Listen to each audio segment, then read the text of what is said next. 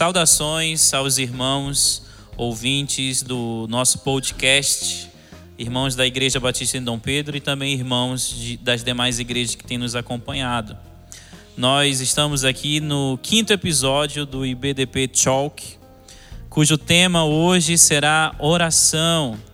E antes de iniciarmos, eu quero fazer uma leitura aqui que se encontra em João 17, versículo 1. Tendo Jesus falado estas coisas, levantou os olhos ao céu e disse: Pai, é chegada a hora, glorifica teu filho, para que o filho te glorifique a ti.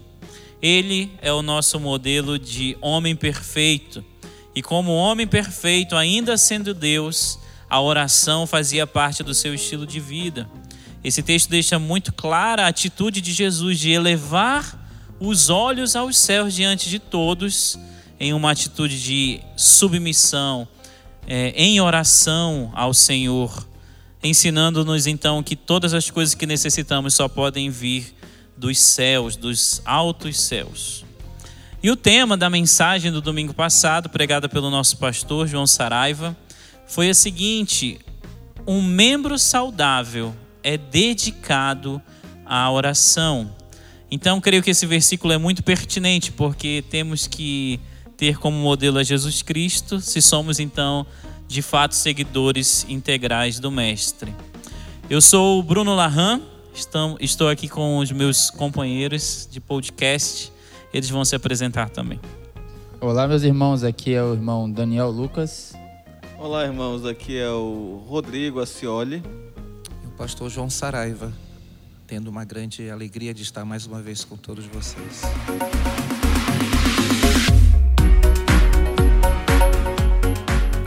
Já dando início aqui às nossas perguntas relativas ao nosso tema, a oração, já vai a primeira pergunta, pastor. O que não é orar?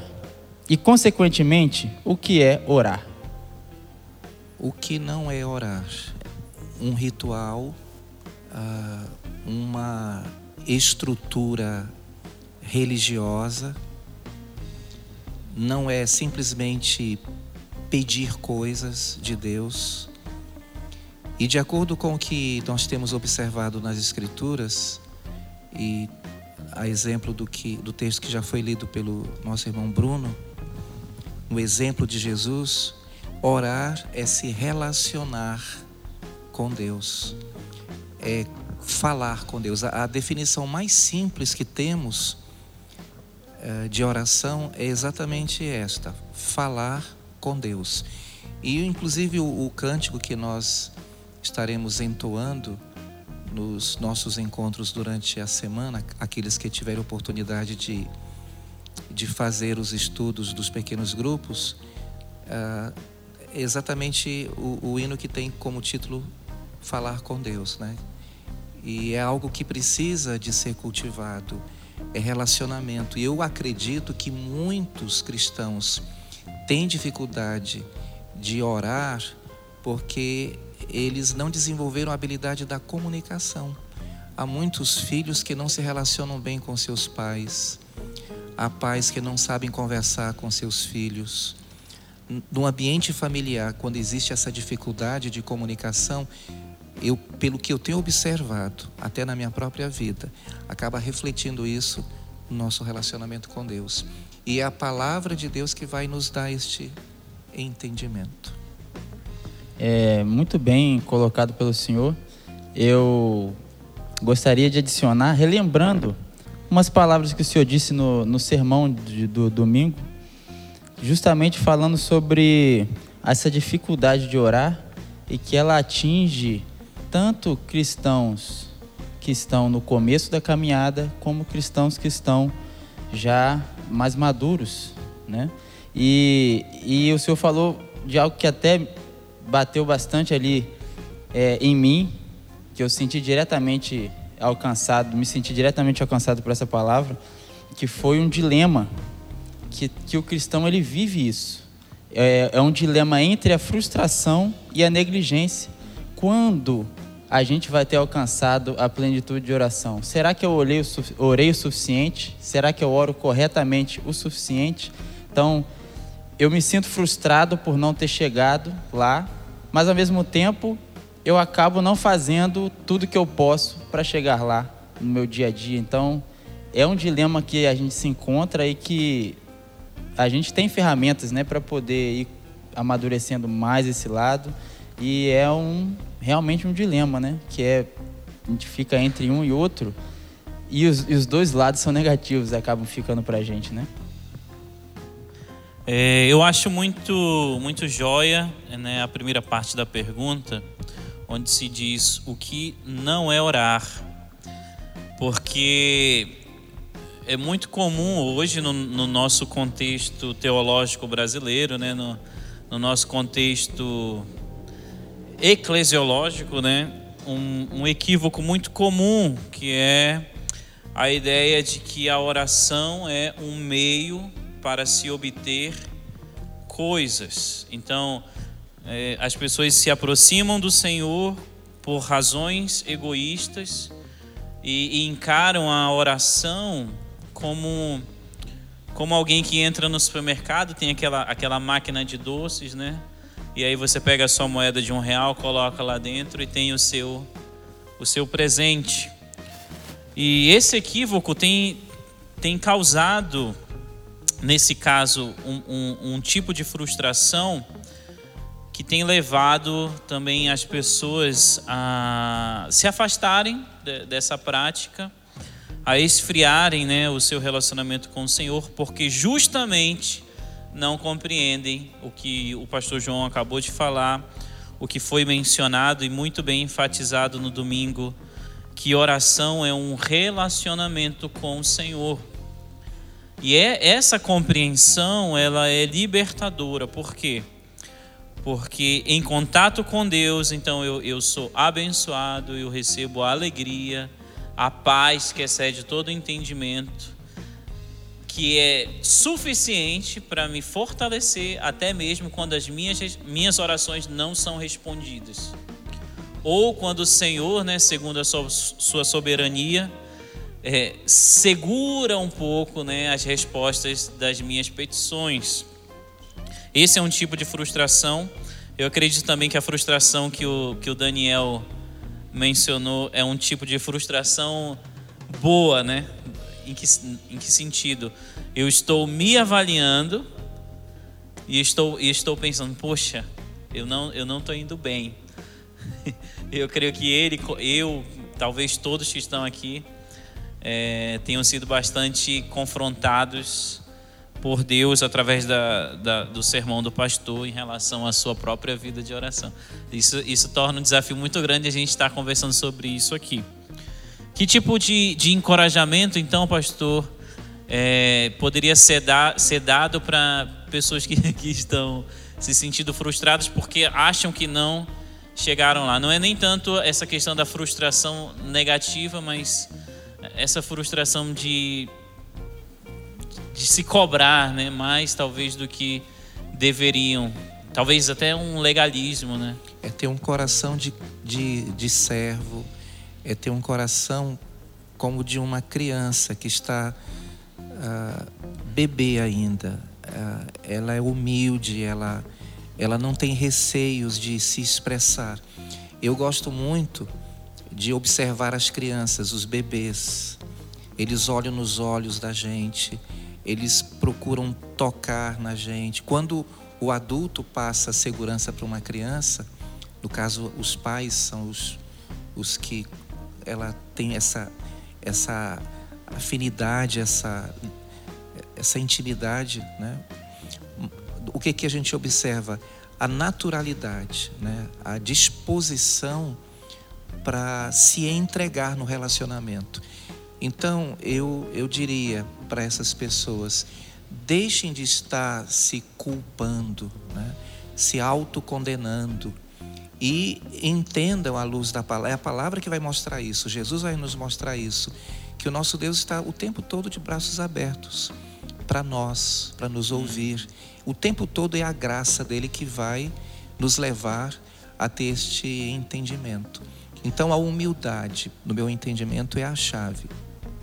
E é formidável isso no sentido de que se eu devo me comparar com alguém, eu devo me comparar com o Senhor Jesus Cristo. Exatamente. Às vezes eu eu tô olhando aquele irmão que é, é de oração, é, é visivelmente piedoso e talvez até mais piedoso do que eu, mas eu não sou chamado a, a me comparar com ele no sentido eh, negativo da, da, da coisa. Né? Ele é melhor do que eu. Na verdade, eu devo, eu devo ser encorajado a olhar para ele e me, e me sentir motivado a imitá-lo. Por quê? Porque ele tem experimentado é, mais de Deus e eu gostaria também de experimentar. É, é, como, é aquela história né, dos, das biografias né, que nos humilham e elevam assim essa, essa prática da oração.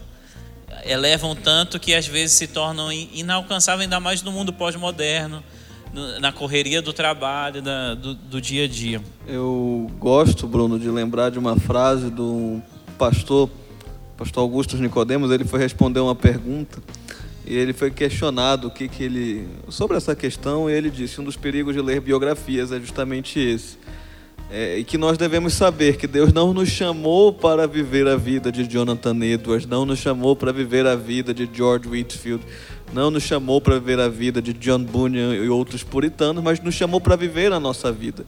Eu acho que isso ajuda também a gente entender que não é orar uma competição. Competição não é. Orar não é uma competição.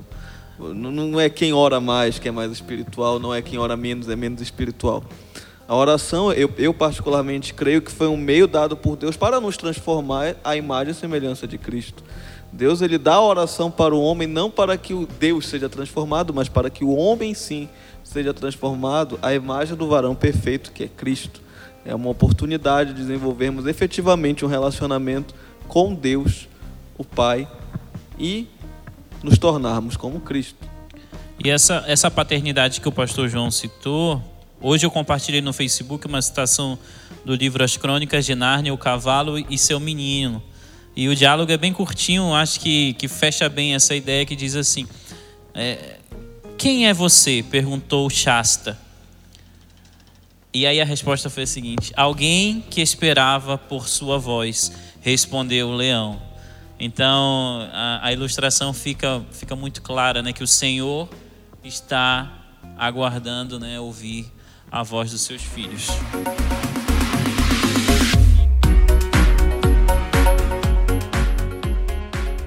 Pastor, foi falado que orar é ter os pensamentos de Deus. De que forma o crente pode fazê-lo? Como eu falei no início aqui sobre a definição de orar, onde eu usei a ideia da comunicação, uh, para que eu una os meus pensamentos aos pensamentos de Deus, e os pensamentos de Deus aos meus pensamentos, tem que haver uh, dedicação à palavra. Então, o estudo da palavra, a leitura, a meditação, memorização de versículos, são práticas que no mundo como a gente vive hoje, muito agitado, se não tomarmos cuidado, vamos negligenciando. E é o que está acontecendo também no campo relacional com cônjuges, com pais e filhos, a, a falta de diálogo, a falta de comunicação. É, o que se percebe é que quando um casal, quando uma família não cultiva a comunicação, com o tempo eles acabam se, se tornando estranhos dentro do mesmo ambiente. E a mesma coisa se dá em relação ao relacionamento com Deus. Então eu preciso me, me policiar como um cristão para não cair na rotina de só frequentar a igreja, de só é, ver atividades que nós denominamos de, de religiosas, e aí passamos a, a, a ter um entendimento falso das disciplinas espirituais e também da prática cristã. Então, é muito comum nós encontrarmos pessoas que vão ter dificuldades para viver uma vida de oração porque simplesmente elas não sabem falar na linguagem espiritual. São ah, analfabetas espiritualmente falando. Ah, eu gosto muito de pensar também, pastor, nessa questão. Uma coisa que eu aprendi com o senhor num, num, num sermão, que é orar a palavra. É, isso foi algo que uma vez o Senhor pregou e tocou muito meu coração. Eu comecei a refletir e pensei, realmente, isso é verdade. Porque nos ajuda em duas coisas. A primeira é na disciplina da memorização das Escrituras. E a segunda é a ter efetivamente o pensamento de Deus. É, outra coisa que também me ajudou bastante nisso, isso aqui eu falo mais de experiência pessoal, é refletir na oração do Pai Nosso. Porque Cristo ele dá um modelo de oração no Pai Nosso. É, durante eras, os cristãos, isso eu falo principalmente na Idade Média, no início da Idade Média até o final da Idade Média, tinham, e até hoje tem, por costume recitar a oração do Pai Nosso. Uh, não é uma prática que eu digo que é errada porque você abstrai algumas é, lições disso. Mas não é meramente um recitar da oração, é você entender o que, que se trata aquela oração. Olha, Jesus começa, Pai nosso que estás nos céus. Primeira coisa que ele reconhece, ele reconhece que existe um Deus que é Pai, que ele é nosso Pai e que ele reina sobre toda a terra nos, seus, nos altos céus. E já começa louvando a Deus, santificado seja o vosso nome.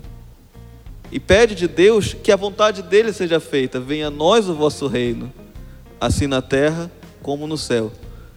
Depois que ele vai pedir pelas necessidades básicas, o pão nosso de cada dia nos dai hoje.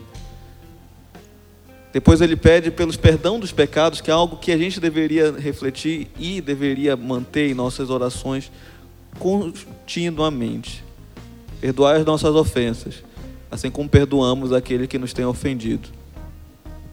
Depois ele nos ensina que nós devemos entender que não é nós que lutamos contra o pecado e vencemos, mas é a sua graça que nos permite vencer o pecado.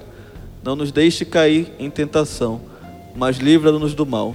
E Jesus termina adorando a Deus novamente, pois teu é o reino, poder e a glória, e reconhecendo que é Deus que coordena todas as coisas. Por isso que a oração do Pai Nosso, ela pode servir-nos como um exemplo, um exemplo de que nós devemos adorar a Deus em oração. E o adorando, nós temos os pensamentos dele e finalmente podemos orar de fato como ele deseja. Essa união palavra e oração e creio que é justamente o momento onde Deus começa a moldar, né, o pensamento do, dos seus filhos. Por isso que é complicado estar distante da, das duas práticas, né, ou não unir uma a outra. É justamente na orando a palavra, muitas vezes a gente ouviu aqui o pastor João orando capítulos inteiros, né, durante os cultos, encorajando muitas vezes a gente ler e orar, na verdade a gente orar a palavra. E, e aquele momento quando você chega para conversar e a, e a conversa não flui, né? Quando você não conhece alguém. Mas tem vezes que você conhece alguém que a conversa vai longe e parece que já se conhece assim há muitos anos e é por, por questão de afinidade, né, de pensamento, é, terem pensamentos é, parecidos, né, objetivos iguais. Então, creio que deve acontecer o mesmo. No início, a gente vai travando, como foi na época que a gente fazia discipulado aqui. Eu sentava e não sabia o que falar, né? e vai travando e vai travando, mas naquela ideia de que eu tenho que orar uma hora, duas horas, eu acho que não, não tem valor esse exercício de 5, 10, 15 minutos e a perseverança nesse exercício. Eu queria fazer a seguinte observação, que união de pensamentos é um processo. E eu gosto da figura do casamento para ilustrar este relacionamento que nós temos que cultivar com Deus. E a própria palavra quem nos autoriza, né? quando o apóstolo Paulo, ah, aos Efésios, ele faz menção do, do mistério que é o, o, casamento. Né? Eis que deixa o, o homem seu pai e sua mãe se une à sua mulher, e serão os dois uma só carne. Grande é este mistério. Digo, porém, a respeito de Cristo e da igreja. Então, o casamento é, retrata o tipo de relacionamento que Deus quer ter conosco. E assim como no casamento, um homem e uma mulher que não se conheciam antes, né, de famílias diferentes, de culturas diferentes, hábitos diferentes, assumem um compromisso, uma aliança diante do Senhor, de viverem agora como uma carne só. E os conflitos vão, vão surgir. No entanto, eles com o tempo vão aprendendo a se relacionar, eles vão aprendendo a se conhecer, a ponto de que com o passar do tempo, essas duas pessoas que eram diferentes passam a ser tão parecidas que parecem até irmãos. Eu tenho uhum. observado isso com casais que já estão juntos há muitos anos e que têm uma harmonia. E aqui o sentido, o sentido etimológico da palavra, a cumplicidade muito forte, muito grande. O que que ocorreu? Eles passaram a ter um pensamento, uma, uma harmonia de ideias. Eles, apesar de terem diferenças ainda, que elas não deixam de existir, mas há uma harmonia no, no pensamento. No caso da esposa, por exemplo, ela se submete à liderança do marido. O marido a ama, cuida, protege. E é exatamente isso que eu, como um cristão, preciso entender. Que o meu relacionamento com Deus vai exigir, assim como do cônjuge, uma entrega, uma renúncia, um esforço e uma dedicação. Então há um preço a se pagar. O preço é a dedicação, a renúncia, o compromisso, a entrega. Isso ah, não é não é fardo pesado, porque Jesus disse para os que ele convidou, né? Vinde a mim todos que estáis cansados, sobrecarregados, e eu vos aliviarei.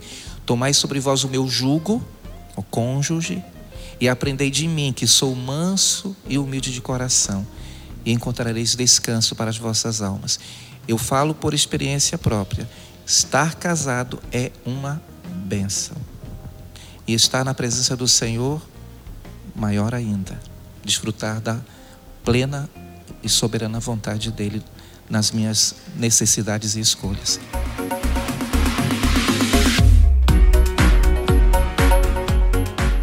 Pastor João, terceira pergunta. O que é orar no Espírito? É orar controlado pelo Espírito.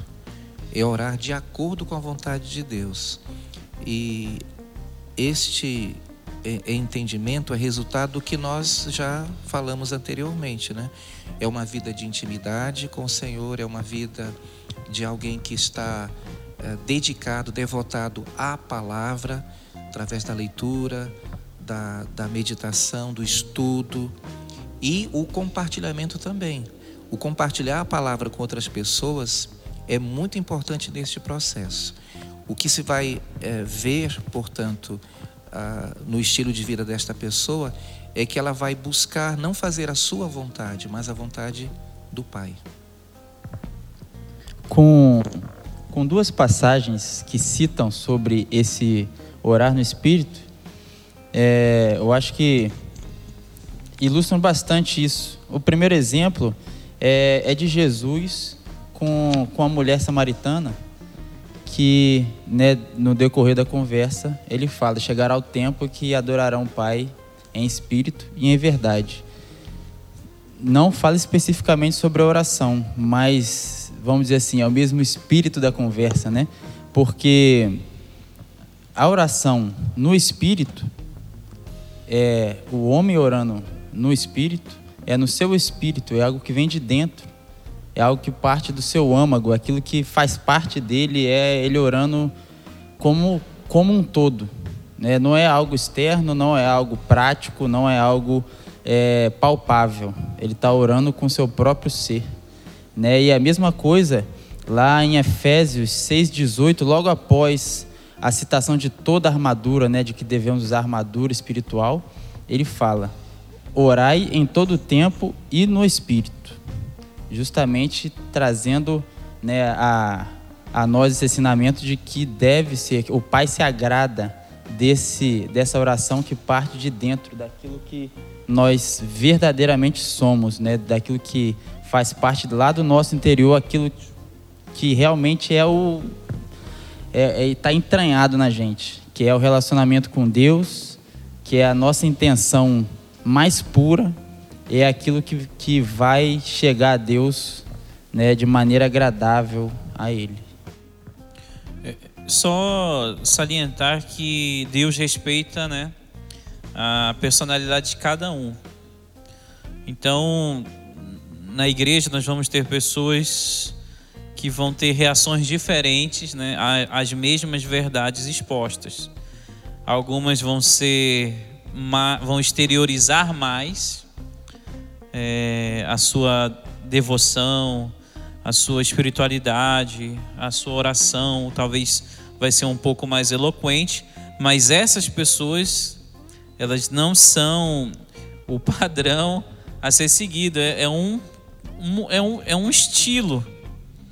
Agora, pessoas mais tímidas, mais introvertidas, às vezes se comparam com essas pessoas e pensam que a sua oração tímida, né, no cantinho, silenciosa, é menos é, agradável às horas do Senhor. Isso, isso é um equívoco, né? Porque o que importa, como, como Daniel mencionou, é, é, é o coração sincero, né? Quebrantado, contrito e disposto a ouvir o Senhor, a descansar no Senhor. Eu. O que tu falaste, Bruno, me lembrou só uma parábola parábola do publicano e do fariseu. O fariseu agradecendo a Deus porque não sou que neste publicano. E o publicano disse: Ser propício a mim, pecador. E quem foi que Deus ouviu a oração? Não precisamos de muitas palavras para falar com Deus. Precisamos de um coração sincero. Inclusive nessa passagem, Jesus ele fala que o publicano vai ser salvo e o fariseu que está orando eloquentemente vai ser condenado pela sua postura. Fica até o alerta, né, para que as pessoas que se manifestam assim visivelmente, às vezes em alguns locais até espalhar espalhar espalhafatosamente, espalhafatosamente elas avaliem o seu coração para saber se elas estão fazendo isso com a motivação certa.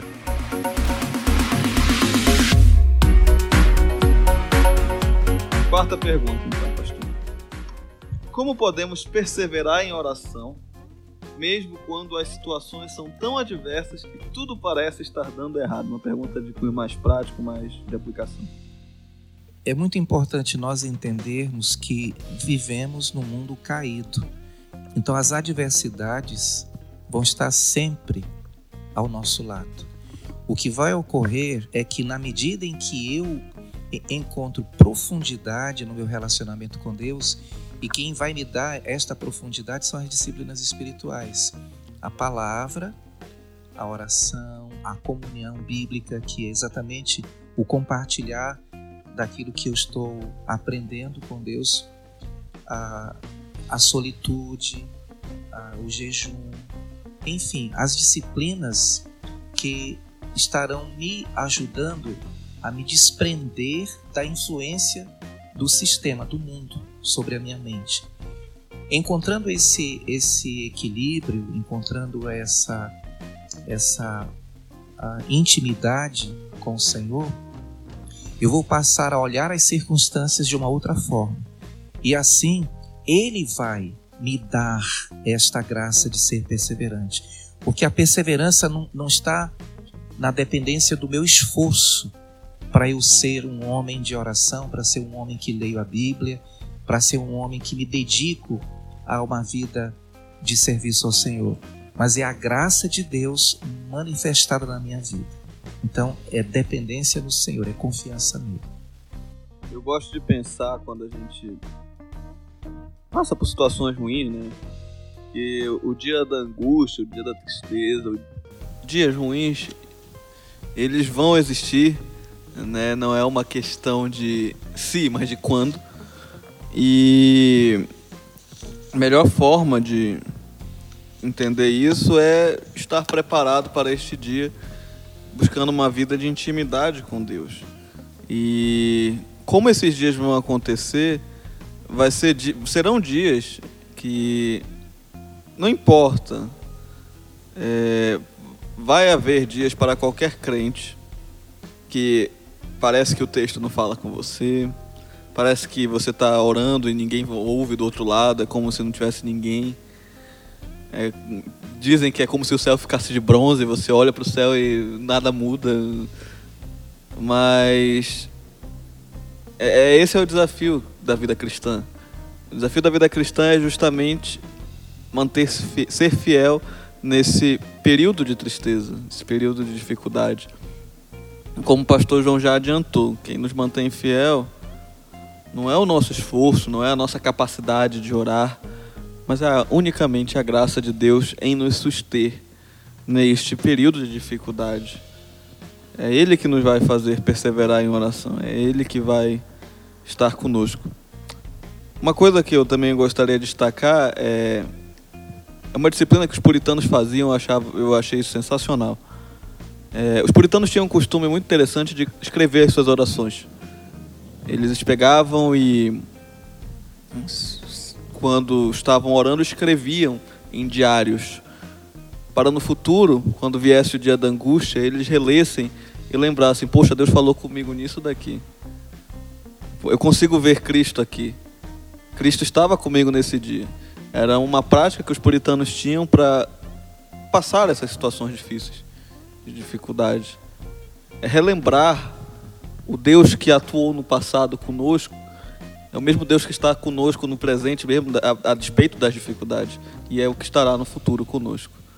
Então, além de confiar em Deus, é, relembrar o passado, relembrar o que Deus já fez por nós também ajuda. Escrever orações também ajuda. É, crer também que o Senhor ele está pronto, né? Ele é, ele é Deus, ele conhece o nosso coração, ele conhece a nossa humanidade. E ele deixou os salmos como modelos para nós onde nós é, podemos ler, né, observar homens importantes né, para a narrativa bíblica, mas que pecaram, que sofreram. E nas orações desses homens nós podemos ver ali pessoas realmente, em algumas vezes até parecendo que elas estão colocando Deus contra a parede, é, pressionando Ele, cobrando Ele. Então, eh, não podemos esquecer de que há espaço para o lamento e que o Senhor é sensível e compreende o sofrimento humano e que, ao invés de, de do homem se fechar e sofrer, né, sozinho, Deus deseja ouvir o lamento, né, os, as queixas, as murmurações, claro, de uma maneira é, é, reverente, mas em uma entrega sincera e falar: Deus, eu não estou entendendo isso. Isso, isso está me machucando muito. É algo extremamente difícil. Por que, que o Senhor fez isso? E, e realmente indagar e chegar aos pés do Senhor em oração, de coração aberto e, e pronto para saber que Ele ouve e que Ele se faz presente para abençoar. Algumas semanas atrás eu fui um, em um, também em um, em um enterro onde havia um obreiro e esse obreiro falou, era o enterro de uma, uma criança de, de seis anos, é, e ele falou, saudade sim, tristeza nunca, na hora que estava sendo enterrado, né? E ele mostrou ali, infelizmente, uma, uma incompreensão. Por quê? Porque é, todos estavam tristes ali. O que ele deveria encorajar era, era falar para as pessoas: vocês estão tristes, o Senhor compreende e é sensível à tristeza de vocês. É, orem, né, chorem, exponham toda a dor que vocês estão sentindo aos pés do Senhor, porque Ele é sensível, Ele não, não, não criou super homens, né?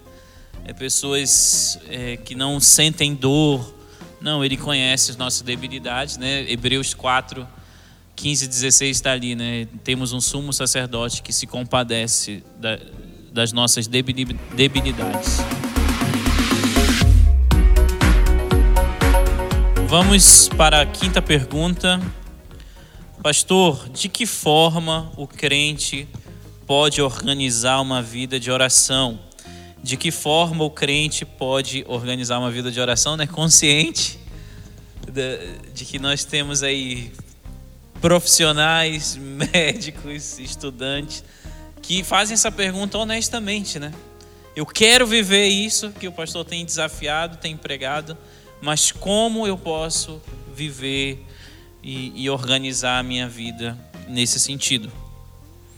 De forma assim prática, eu tenho que ter uma agenda, uma agenda de oração, uh, estabelecer um lugar, um horário para cultivar a disciplina, né? Porque orar nós oramos o tempo todo, o Senhor está o tempo todo conosco, mas para cultivar o relacionamento, e eu volto a me reportar ao relacionamento conjugal. Você não passa 24 horas com seu cônjuge. Você tem momentos com ele. Então, o mais importante nesse, nesse planejamento está não na quantidade de horas que você vai dedicar para cultivar essa disciplina da oração, mas a qualidade do relacionamento. E você pode ter uma lista de pedidos de oração. Conheço muitas pessoas que fazem isso, as pessoas que se dedicam de fato, tem uma lista de pedidos de oração, uh, pessoas e grupos específicos. Esta, esta semana, por exemplo, nós teremos oportunidade nas terças e quintas.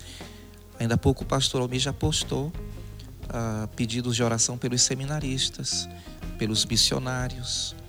Então, essa, essa organização uh, é, é planejada, é mordomia, é disciplina, e é algo que precisamos trabalhar juntos, como igreja, como famílias.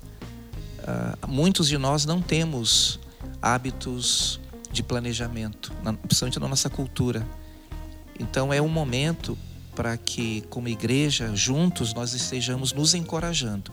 A cobrança deve existir de uma forma uh, didática, de uma forma pedagógica, de uma forma amorosa, de uma forma instrutiva, que edifique, que fortaleça, que anime, como tudo na vida que nós aprendemos a fazer eu acho muito pertinente, até porque é uma questão bem prática, é a questão do hábito.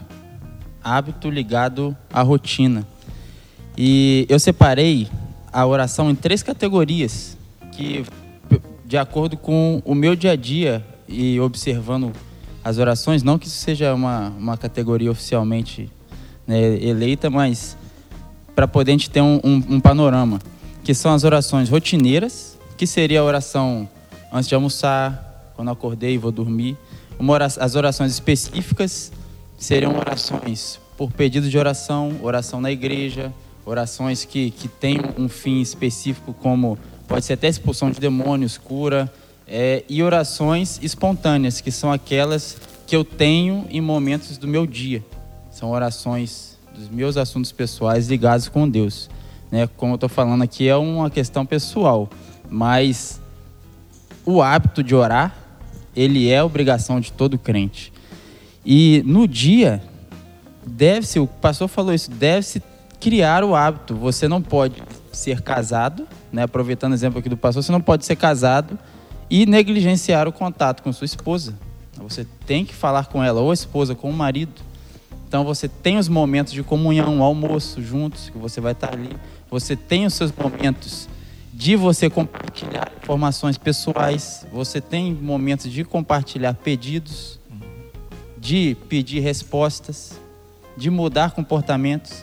Então, o hábito tem que ser criado para ou quem tem o hábito sempre buscando aperfeiçoar. Eu gosto de pensar com qualquer coisa da, da minha vida, isso é uma questão também particular, é, em associar com a minha educação musical.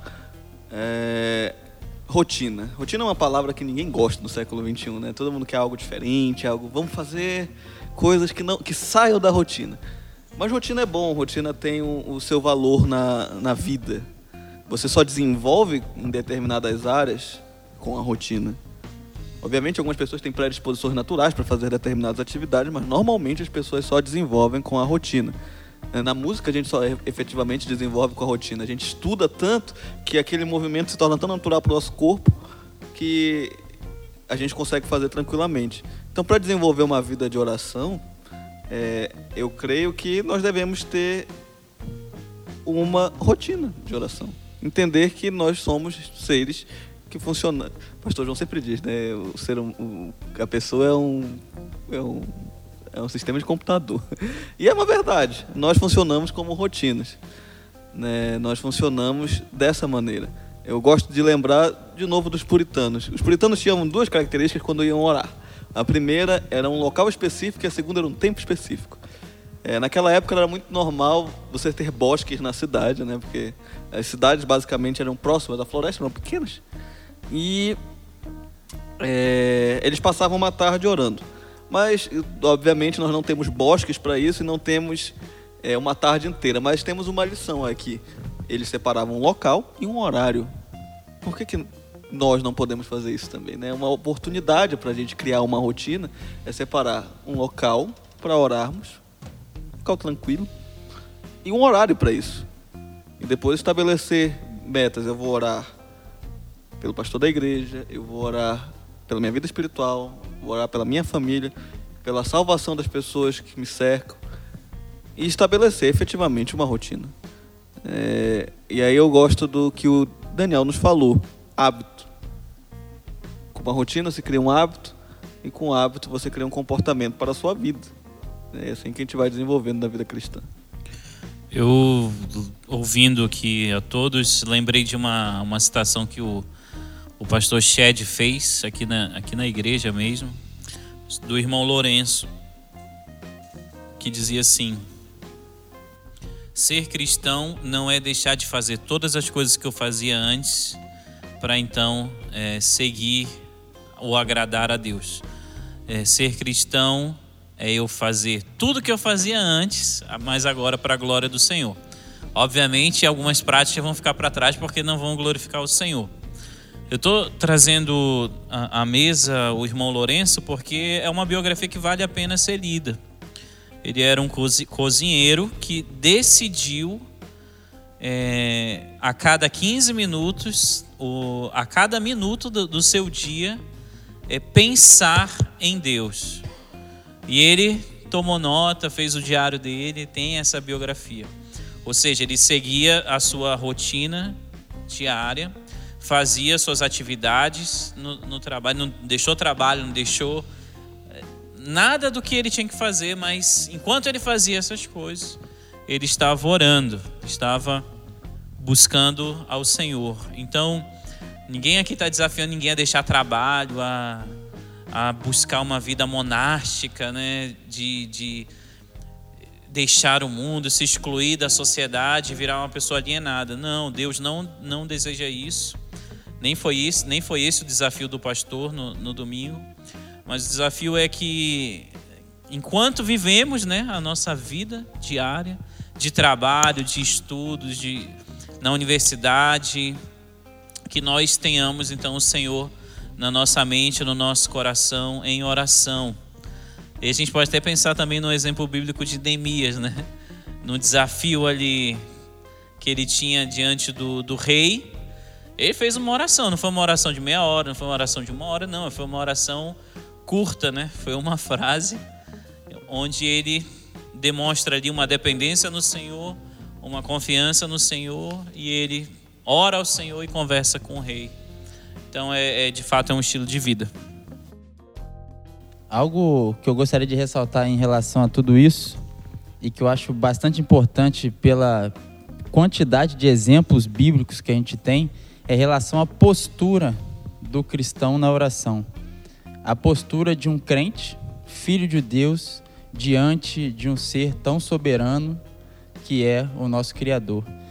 E como um dos exemplos, eu gostaria de citar Daniel, que numa oração, Daniel, que é um, um dos ótimos exemplos que a gente tem na Bíblia, é um dos poucos que não se fala sobre os desleixos de Daniel, né? Porque no, no Antigo Testamento se fala muito sobre a, as partes negativas, né? Do, dos exemplos. Mas Daniel, apesar disso, ele orando a Deus, num trecho da sua oração aqui no, no capítulo 9, ele diz assim: A ti, ó Senhor, pertence a justiça, mas a nós o corar de vergonha, como hoje se vê, aos homens de Judá, aos moradores de Jerusalém, todo Israel, quer os de perto, quer os de longe, em todas as terras por onde os tens lançado, por causa das suas transgressões que cometeram contra ti. Então ele cora de vergonha diante do Senhor, mesmo sendo quem era, reconhecendo sua pequeneza diante de Deus. E não há postura diferente, como aqui o, o, o Rodrigo deu o exemplo é, do, do, do fariseu e o publicano, que a postura que Deus quer do cristão é a postura de submissão, de servo que reconhece o seu Senhor.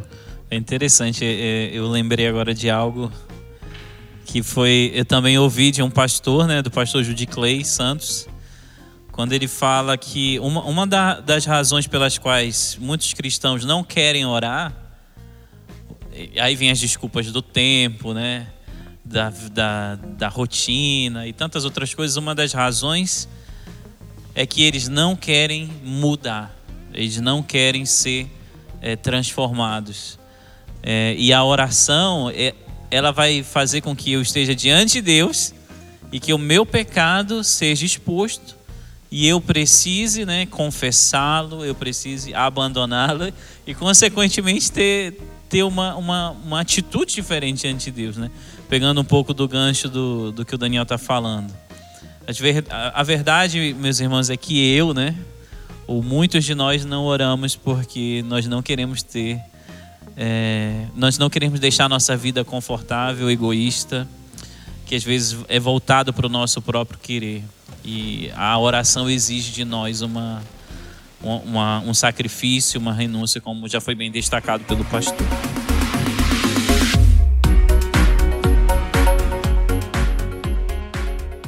Agora, para finalizar, uma palavra do nosso pastor, uma palavra de encorajamento para os irmãos, para a igreja, para os ouvintes.